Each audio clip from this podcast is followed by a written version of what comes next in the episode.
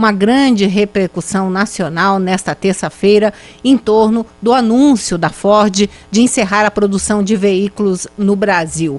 Pelo menos 5 mil trabalhadores devem perder os empregos.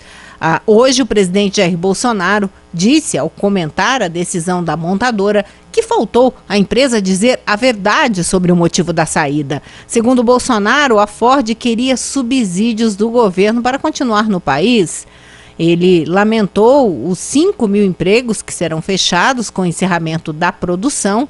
E, segundo Bolsonaro, o valor em subsídios para a Ford chegou a 20 bilhões de reais ao longo dos últimos anos. A declaração do presidente foi dada rapidamente na saída do Palácio da Alvorada para apoiadores. A Ford não comentou as declarações de Bolsonaro.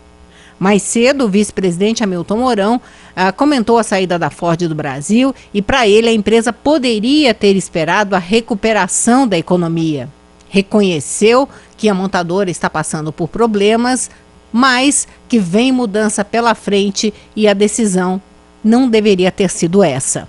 Fica agora né, a preocupação sobre o que vai acontecer com esses trabalhadores. O Ministério da Economia já iniciou conversas para apoiar a recolocação dos 5 mil trabalhadores da Ford. E uma das possibilidades é a criação de um programa específico para ajudar esse grupo de trabalhadores altamente qualificados. São ideias preliminares que começaram a surgir depois do anúncio da multinacional. Há, por exemplo, outras indústrias investindo no Brasil que podem aproveitar esses trabalhadores que já estão treinados, tanto na fábrica de Camaçari, no interior da Bahia, quanto em Taubaté, em São Paulo. O Sindicato dos Metalúrgicos está negociando para tentar reverter uma decisão que, ao que parece, já está tomada, ou pelo menos para conseguir um bom acerto para esses trabalhadores.